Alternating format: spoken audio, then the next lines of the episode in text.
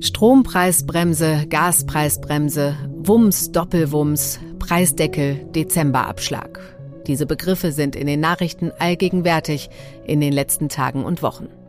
Dabei geht es, so viel ist den meisten klar, um den vorerst letzten Teil der Entlastungspakete, mit denen die Ampelregierung die Energiekrise hier bei uns abfedern will. Finanzhilfen für die Bürger, für die Industrie.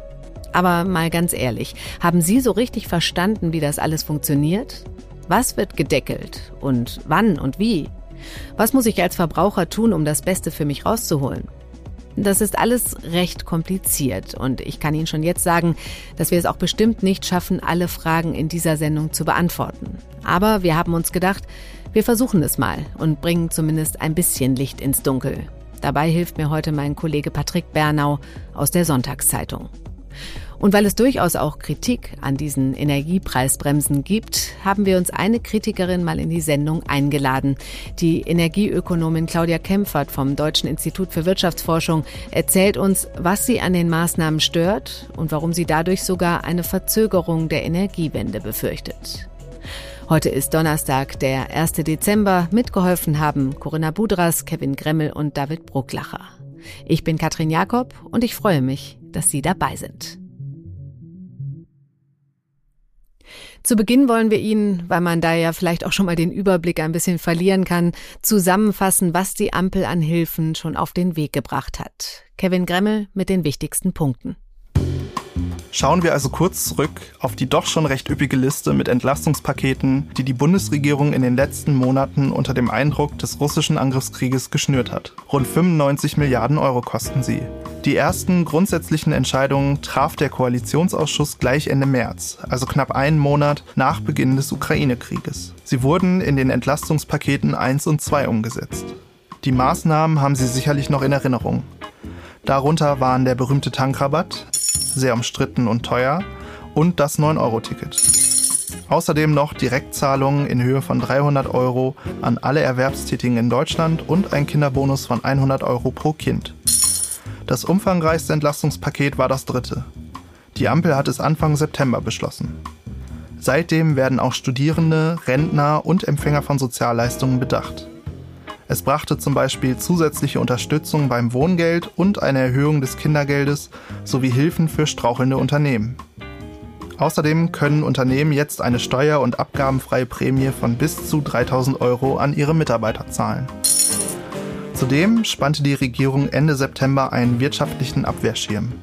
Der Doppelbums. In Höhe von 200 Milliarden Euro. Aus diesem Sondertopf werden die Kosten für die geplante Strom- und Gaspreisbremse beglichen. Ja, genau. Und um diese Energiepreisbremsen soll es heute in der Sendung gehen. Bei mir ist mein Kollege Patrick Bernau, Wirtschaftsressortleiter der Sonntagszeitung. Hallo Patrick. Hallo Katrin. Ja, Patrick, einen ganzen Strauß an Entlastungspaketen hat uns die Ampel also überreicht. Viele, viele Milliarden sind da ausgeschüttet worden. Vielleicht sogar zu viele, fragen sich manche. Und genau das war ja auch eine Frage, die du Wirtschaftsminister Robert Habeck gestellt hast in eurem großen Jahresrückblick-Interview, das am kommenden Wochenende in der Sonntagszeitung zu lesen sein wird. Da hast du gefragt, ob diese Hilfen rückblickend wirklich nötig waren in diesem Umfang. Was hat er da geantwortet? Ja, man muss diese Frage rückblickend stellen, weil es ja doch vielen Unternehmen deutlich besser gegangen ist, als sie Anfang des Jahres Alarm gerufen haben. Und andererseits, wenn man die Energiekrise heute mit der Energiekrise der 70er vergleicht, äh, man feststellt, dass Deutschland in den 70ern überhaupt nicht so viel geholfen hat wie heute, die Regierung, und Deutschland daraus sehr viel stärker hervorgegangen ist. Insofern ist diese Frage sehr wichtig. Und Habeck hat im Wesentlichen geantwortet, dass er es nicht bereut. Gut, das wäre jetzt auch eine Überraschung gewesen. Aber er hat darauf verwiesen, dass es eben nicht allen Unternehmen wirklich gut geht, sondern dass es auch einige Unternehmen gibt, die eben doch hart getroffen sind. Mhm. Und hat auch nochmal betont, dass die Unternehmen nur dann Hilfe kriegen, wenn sie viel Gewinnrückgang haben. Und wie siehst du das? Findest du es auch sicherer, dass etwas mehr reingebuttert wurde? Ich weiß nicht, was ich anstelle der Bundesregierung entschieden hätte. Das ist auch nicht mein Job. Wir sind die Beobachter. Jetzt mit dem Luxus der Gelegenheit drüber nachzudenken und nochmal mit Historikern drüber zu sprechen, komme ich inzwischen zu dem Schluss, dass weniger, so hart es für die Einzelnen wäre, weniger wäre wahrscheinlich besser gewesen und wäre besser gewesen für Deutschlands Zukunftsfähigkeit. Gut, jetzt schauen wir uns mal diesen letzten besonders dicken Batzen dieser ganzen Hilfspakete an, der jetzt eben noch kommt, die Preisbremsen für Strom und Gas. Da ist ja erst seit letzter Woche klar, wie das Ganze aussehen soll. Das war ja eine relativ schwere Geburt, oder? Ja, das liegt auch daran, dass man so eine Gaspreisbremse von vornherein überhaupt nicht gerecht hinkriegt. Wenn man anfängt, da an den Preisen rumzuspielen. Irgendjemand steht immer schlecht da. Oder man nimmt den Anreiz zu sparen. Oder irgendeine Schlechtigkeit ist dann drin in dieser Lösung. Da kommt man gar nicht drum rum. Und deshalb haben die Experten auch sehr lang drum gerungen, welche Nachteile sie jetzt in Kauf nehmen für welche Vorteile. Hm. Insgesamt muss man sagen, ging es dann aber doch schneller, als es sonst gegangen wäre. Gell? Es war Krise und das hat man dem Arbeitstempo auch angemerkt. Die haben bis tief in die Nacht gearbeitet. Ah ja, okay. Vielleicht einmal vorneweg, äh, wie sind jetzt die Termine? Also Strompreisbremse im Januar? Soll dann im neuen Jahr kommen. Die Strompreisbremse, da gibt es immer noch die ein oder andere offene Frage. Das Wichtigste und Nächste ist erstmal im Dezember, wo für viele Leute der Gasabschlag ausfallen soll, so als mhm. Sofortmaßnahme. Und vom Gas wissen wir dann auch jetzt relativ präzise, wie es weitergeht. Da greift die Gaspreisbremse ab März und das dann auch rückwirkend für Januar und Februar. Also Januar und Februar zahlt man noch den noch höheren Preis, mhm. aber im März soll das dann verrechnet werden. Ah ja, okay. Und äh, der Dezemberabschlag, den müssen wir jetzt einfach nicht bezahlen, oder? Für die allermeisten Leute wird das so sein sage ah. ich mal ganz grob. Okay. Es hängt dann auch davon ab, wie der Mietvertrag genau ausgestaltet ist, ob man selber den Vertrag mit dem Gasversorger hat oder dem Fernwärmeversorger oder ob das über den Vermieter läuft und wenn es über den Vermieter läuft, wie der Mietvertrag ausgestaltet okay. ist. Es gibt wirklich unglaublich viele Details in diesen Fragen. Okay, aber das ist ja zumindest noch der etwas einfachere Part. Jetzt würde ich gerne mal mit dir auf die Gaspreisbremse schauen. Da gibt es ja, das hast du auch geschrieben, überraschend sogar die Möglichkeit zu sparen. Aber fangen wir mal an, wie funktioniert das Ganze? Das Ganze funktioniert so, dass man 80 Prozent des Vorjahresverbrauchs zu einem bezuschussten Preis kriegt. Das sind nicht mehr als 12 Cent pro Kilowattstunde. Beim mhm. Gas, bei Fernwärme ist es nochmal ein leicht anderer Wert. Wer mehr verbraucht als diese 80 Prozent, zahlt den vollen Preis mhm. für alles, was er drüber raus verbraucht.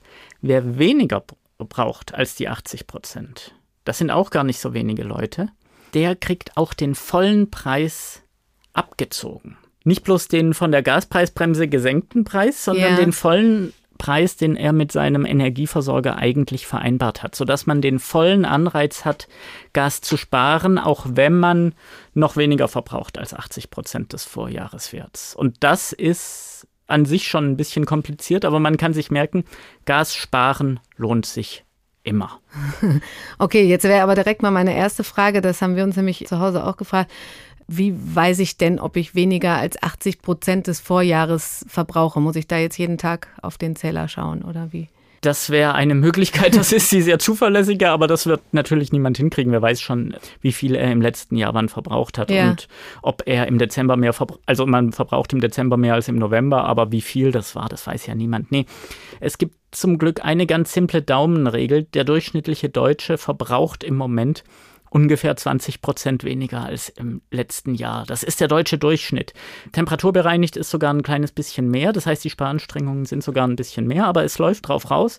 Wenn ich mich so normal verhalte wie die Leute um mich rum und ungefähr so viel Gas spare wie die Leute um mich rum, mhm. dann bin ich ungefähr 20 Prozent unterm Vorjahresverbrauch. Hm, also man merkt schon, dass diese ganzen Aufrufe zum Energiesparen, Heizung runter, kürzer duschen, dass das irgendwie wirkt. Ob es die Aufrufe sind oder der Preis, das weiß ich nicht, aber okay. irgendwas wirkt da auf jeden Fall.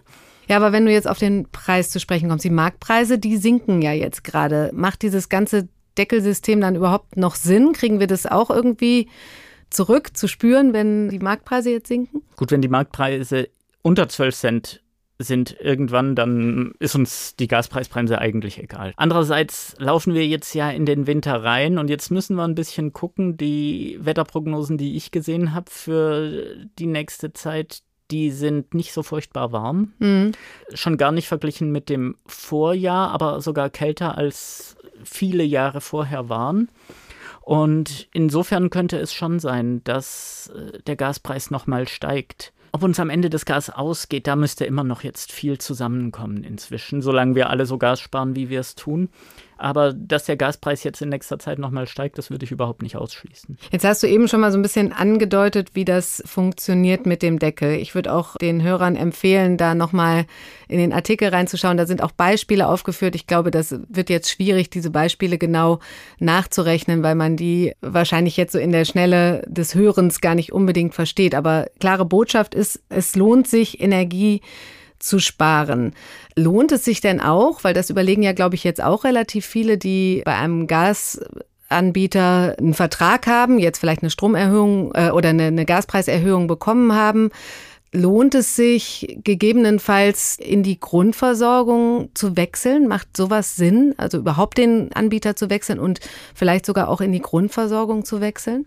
Ja, das kann Sinn machen, aber nicht unbedingt. Es ist, dieser Markt ist gerade total verrückt und die Gaspreisbremse hat ihren Teil dazu beigetragen.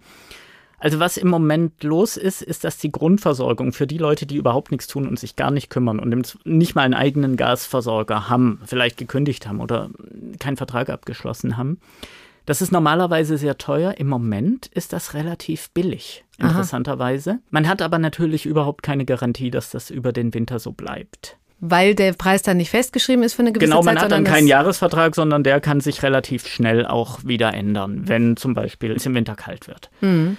Aber man könnte dieses Risiko gehen. Jetzt wird das Ganze durch die Gaspreisbremse noch komplizierter, denn es läuft am Ende darauf raus, wer sehr viel Gas spart, der zahlt weniger, wenn er einen teureren Anbieter hat. So verrückt funktioniert die Gaspreisbremse. Okay, kannst du das doch noch mal ein bisschen aufdröseln? Es liegt daran, dass die Leute, die mehr sparen als 20 Prozent ihres Vorjahresverbrauchs, also die überdurchschnittlich viel sparen, mhm. die kriegen ja von diesem gedeckelten Preis was abgezogen, was dem Preis ihres Versorgers entspricht. Und ah, das okay. heißt, je höher dieser Versorgerpreis ist, mhm. desto mehr kriege ich abgezogen wenn ich viel Gas spare. Und das führt zu dieser sehr seltsamen Situation, dass man möglicherweise mit einem höheren Gaspreis weniger zahlt am Ende als mit einem niedrigeren. Okay, Wahnsinn. Da hänge ich gerne auch nochmal den Artikel und mehrere Artikel in die Show Notes, sodass die Leute das da auch nochmal nachlesen können. Aber das ist auf jeden Fall sehr spannend. Bei mir bleibt hängen, Energiesparen lohnt sich, weil da sind ja einige, haben ja schon gesagt, oh, bei diesen ganzen Hilfen ist gar kein Anreiz mehr für die Leute, irgendwie Gas zu sparen. Aber das widerlegen wir hier gerade. Also es macht schon durchaus Sinn ja. zu sparen. Also selber Gas zu sparen lohnt sich immer. Den Gasanbieter zu wechseln, das ist dann dagegen so kompliziert, dass man es entweder sehr genau durchdenken kann und dann sehr große Chancen hat, wirklich sehr große Sparchancen, oder dass ich ehrlich gesagt zum ersten Mal in meinem Leben alle Leute verstehe, die sagen, das ist jetzt so kompliziert, da kümmere ich mich nicht mehr drum. Also ich komme mit meiner Rechnung mal zu dir. das bekommt aber jetzt auch, um das nochmal abzuschließen, das Thema Gaspreisbremse jeder Bürger und äh, das alles zahlt der Staat, richtig? Es bekommt im Prinzip, muss man immer dazu sagen, äh, es ist alles in den Details furchtbar kompliziert, im Prinzip jeder Bürger, der Gas oder Fernwärme hat. Kommen wir zur Strompreisbremse, die ja schon ab Januar startet. Kannst du die auch mal ganz kurz erklären, wie die funktionieren soll? Also im ganz groben ist sie ein bisschen parallel zur Gaspreisbremse. Mhm. Wieder ist der relevante Einsparwert 80 Prozent. Also ich muss mehr als 20 Prozent vom Vorjahresverbrauch einsparen, damit ich im gedeckelten Bereich bleibe. Der gedeckelte Preis sind dort 40 Cent pro Kilowattstunde, wo viele Stromtarife im Moment auch schon drüber sind, aber vielleicht auch nicht jeder, wenn er noch keine Erhöhung hatte. Mhm. Und ansonsten muss man bei der Strompreisbremse auch noch das eine oder andere abwarten. Wie das dann in der Praxis läuft, da ist auch noch vieles offen. Muss ich als Verbraucher da auch irgendwas tun, um das zu bekommen oder geht das, geht das automatisch alles? Das geht hoffentlich alles automatisch. Bei der Strompreisbremse, da gibt es ja auch noch einen großen Aufreger, eine Unsicherheit in Sachen Finanzierung. Stichwort Übergewinnsteuer, der Begriff sauste auch die letzten Tage viel hier durch die Medien. Was genau heißt das? Es ist so, dass dadurch, dass das Gas so teuer ist, Strom ja sehr teuer geworden ist. Deshalb sprechen wir ja auch über die Strompreisbremse. Und das wiederum hat dazu geführt, dass Unternehmen, die den Strom nicht aus Gas produzieren, unglaublich hohe Gewinne machen. Und jetzt geht der Streit los. Was macht man mit diesem Geld? Es gibt Leute, die sagen, naja, wenn es ein Solarpark ist oder ein Unternehmen, das ein, eine Windanlage betreibt, die sollen Geld verdienen, damit sie gut in erneuerbare Energien investieren, sagen die einen. Die anderen sagen, das sind Zufallsgewinne, Übergewinne, die äh, holen wir dem Staat, der soll die wegbesteuern. Und es ist so ausgegangen, dass man vorhat, große Teile dieser Übergewinne tatsächlich wegzubesteuern. Aber da ist auch tatsächlich noch vieles im Fluss und vieles in der Diskussion zwischen Bundesregierung und EU. Und wie macht man es genau? Und dann gibt es immer wieder Zwischenstände, die sich so lesen, als wäre man jetzt einen Schritt weiter gekommen. Aber ich bin da sehr skeptisch, bis wir das Endprodukt tatsächlich sehen. Das könnte der Regierung auch noch um die Ohren fliegen, weil da auch Klagen drohen, oder? Ich habe das mit Lichtblick gelesen. Ja, Klagen drohen immer, ehrlich gesagt. Fast egal, was sie machen in dieser Situation. Also wenn das dann zum Bundesverfassungsgericht kommt, dann kann es realistischerweise sein, dass wir in einigen Jahren dann davon auch noch was hören. Das ist sehr früh da jetzt drüber zu spekulieren, solange man noch nicht mal richtig weiß, wie die Regeln sind. Okay. Gut, Patrick, ich danke dir. Ich bin mir sicher, also das Ganze ist, ist sehr kompliziert, das haben wir auch äh, gemerkt. Ich bin mir sicher, dass auch noch einige Fragen offen geblieben sind. Und da rate ich unseren Hörerinnen und Hörern auf Faznet zu schauen. Da finden Sie auch viele Stücke zu den Maßnahmen und natürlich in die Zeitung und in die Sonntagszeitung. Und gerne können Sie uns auch schreiben an podcast.faz.de mit konkreten Fragen. Die werden dann weitergereicht und beantwortet. Und wie gesagt, das Interview von Patrick Berner und seinem Kollegen Ralf Bollmann mit Robert Habeck. Das kommt schon in der kommenden Ausgabe der Sonntagszeitung. Mein nächster Gast ist mit den Preisbremsen für Strom und Gas ganz und gar nicht glücklich. Professor Claudia Kempfert ist Energieökonomin und forscht am Deutschen Institut für Wirtschaftsforschung. Und sie soll uns jetzt mal sagen, was sie an den Maßnahmen kritisiert. Hallo, Frau Kempfert. Ja, hallo, ich grüße Sie. Frau Kempfert, ich habe es gesagt, Sie sind mit den Energiepreisbremsen nicht glücklich. Warum? Ja, aus verschiedensten Gründen. Der erste Grund ist, dass ich grundsätzlich äh, Schwierigkeiten habe, Preise zu deckeln, weil wir sind in einem funktionierenden Markt und der funktioniert auch. Die Preissignale sind da und die muss man auch ernst nehmen. Und äh, Deswegen finde ich es immer schwierig, wenn man da direkt eingreift. Aber ich verstehe die Ambition dahinter, dass man sagt, man will entlasten. Und das äh, könnte man aus meiner Sicht anders, ähm, sehr viel effektiver, sehr viel schneller und auch sozial gerechter gestalten und weniger teuer und weniger bürokratisch. Also das ist so das eine. Und das zweite, was ich befürchte, ist, äh, dass äh, die Sparanstrengungen äh, dann äh, nicht mehr so hoch sind, allein vom Signal her, dass man ankündigt, die Preise werden gedeckelt auf ein bestimmtes Niveau, dass das viele, die doch dann eher zu Verschwendung neigen, dann auch tatsächlich weiter verschwenden. Und wir haben sehr ambitionierte Einsparziele und die drohen so nicht erreicht erreicht zu werden. Ja, wir haben ja eben gelernt, dass sich Sparen durchaus noch lohnt, aber Sie sprechen da ja von den Signalen. Ähm, aber Sie sagten eben auch, man hätte effektiver helfen können. Was wären denn Ihre Vorschläge gewesen? Ja, ganz gezielt wären meine Vorschläge gewesen, dass wir zielgerichtet äh, Niedrigeinkommensbezieher entlasten über gezielte Zahlungen. Einerseits zu den Heizkosten, aber auch bei den äh, Stromkosten, äh, die entstehen. Also Bedürftigen mhm. dort eher Entlastungen äh, vermittelt und äh, dieses auch bezahlt über bekannte Wege. Und das andere ist, dass man auch bei Unternehmen entlastet, ähnlich wie man es ja bei Corona gemacht hat, aber da bitte äh, mit Auflagen, also dass man diese Zahlungen leistet, aber mit Auflagen, dass eingespart wird und das Geld auch investiert wird in Zukunftsbranchen. Und so wie jetzt alles passiert, da laufen viele Dinge aus meiner Sicht nicht ganz so rund. Hm. Sie haben auch äh, gesagt, die ganzen Hilfen bremsen den Ausbau der erneuerbaren Energien sogar aus. Was meinen Sie damit? Ja, ich finde es jetzt sehr unglücklich, dass man äh, die Übergewinne bei erneuerbaren Energien abschöpfen äh, will in mhm. der Form, wie es derzeit passiert. Ich habe nichts dagegen, dass man Übergewinne oder Zufallsgewinne abschöpft. Gerade bei fossilen Unternehmen macht das auch Sinn. Äh, da geht es ja auch nicht so sehr um Zukunftsinvestitionen. Bei erneuerbaren Energien hingegen schon. Also einerseits bei der Methode hätte man besser aus meiner Sicht jetzt nicht dieses komplizierte Verfahren anwenden sollen, sondern eher über eine Steuer beispielsweise gehen und aber auch weniger hoch äh, gehen, weil wir müssen investieren. Wir brauchen ja den ganz, ganz schnellen Umbau. Wir müssen ja weg von fossilen Energien hin zu erneuerbaren Energien. Und diese Möglichkeiten äh, schöpft man jetzt äh, ab. Das halte ich für nicht so sinnvoll und würde mir da wünschen, dass man da nochmal gegensteuert. Hm. Sie waren ja immer wieder davor und auch jetzt, sich in Deutschland zu abhängig zu machen von fossiler Energie. Aber mit so einer Situation, wie wir sie jetzt im Moment haben, haben Sie ja wahrscheinlich auch nicht gerechnet. Es, es ging dann darum, wir brauchen jetzt Strom und Gas und so schnell kommen ja die Erneuerbaren beim besten Willen nicht. Ja, das Argument höre ich schon seit 15 Jahren und äh, wir hätten heute tatsächlich einen Anteil von 80 Prozent erneuerbare Energien haben können, hätten wir die Energiewende nicht ausgebremst. Wir hätten eine bessere energetische Sanierung. Weniger Menschen würden mit Gas und Öl heizen. Äh, man hätte das in der Vergangenheit so umsetzen können, aber so ist es jetzt eben nicht. Deswegen muss man jetzt sehr viel nachholen. Ganz klar, das geht nicht von heute auf morgen.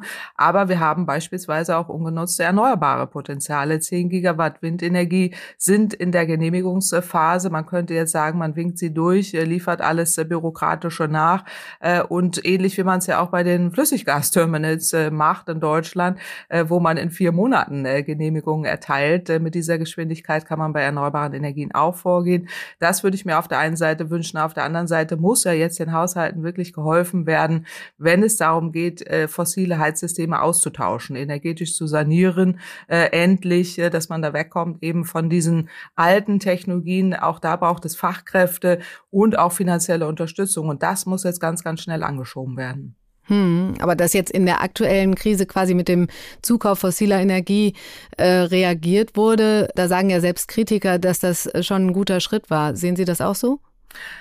Ja, auf der einen Seite muss man kurzfristig reagieren, gar keine Frage. Wir sind in einer ernsten Energiekrise und äh, müssen jetzt kurzfristig ähm, einige Dinge tun, die ich mir jetzt persönlich hätte, hätte anders gewünscht. Also das äh, beginnt eben auch mit den höheren Einsatz von Kohlekraftwerken, die jetzt eben Gaskraftwerke kurzfristig ersetzen müssen. Aber es äh, bedeutet eben auch, dass man kurzfristig mehr fossile Energien hinzukaufen muss. Für einige Jahre mag das stimmen. Hm. Aber wir haben Klimaziele zu erfüllen. Das haben wir ratifiziert in ja. Paris. Äh, und das bedeutet, dass die Emissionen schneller sinken äh, müssen. Und da passen eben dauerhafte Flüssiggasterminals nicht mehr hinein. Im Gegenteil, äh, wenn wir die Klimaziele erfüllen würden, dann würde es bedeuten, dass der Erdgasbedarf kontinuierlich abnimmt. Der ist dann 2035 noch nicht null, aber er ist deutlich niedriger. Und diesen Bedarf, diesen Bedarf von heute etwa 70 Prozent oder sogar 60 Prozent des heutigen Bedarfs, den können wir abdecken mit Lieferungen aus Norwegen.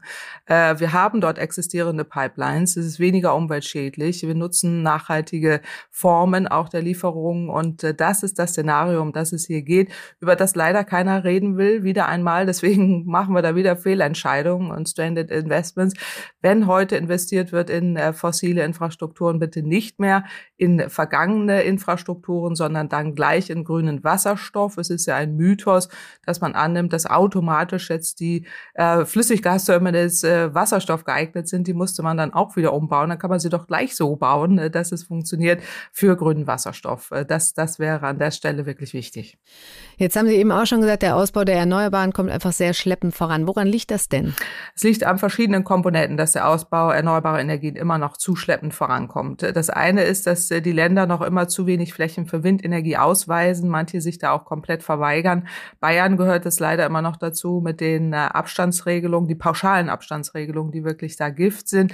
Es gäbe genügend Flächen, äh, die man äh, nutzen äh, kann. Das ist mal das erste Wichtige. Das zweite Wichtige ist die Genehmigungsverfahren vereinfachen und entschlacken. Auch da Personalnotstand in vielen Ämtern, das verstehe ich. Auch da bedarf es einer Aufstockung eben auch des Personals, aber auch vereinfachter Verfahren, ähnlich wie man es jetzt ja eben bei anderen Verfahren auch macht, und mehr Rechtssicherheit. Da gab es jetzt Vorschläge auch seitens der Regierung, das zu ändern. Das geht in die richtige Richtung dauert mir aber alles viel zu lange. Und das Dritte ist bei den Solaranlagen auch dort mehr Tempo reinzubringen bürokratische Hemmnisse sind immer noch da. Es kann ja nicht angehen, dass äh, jetzt Zertifizierungen äh, nicht stattfinden oder dass immer noch äh, zu wenig Personal da ist, äh, erneuerbare äh, Solarenergieauflagen auf, der, auf das Dach zu bringen. Und da, da bedarf es eben auch einerseits nach Stärkung des Personals, aber andererseits auch wieder der, auch der Stärkung der Unternehmen in diesem Land.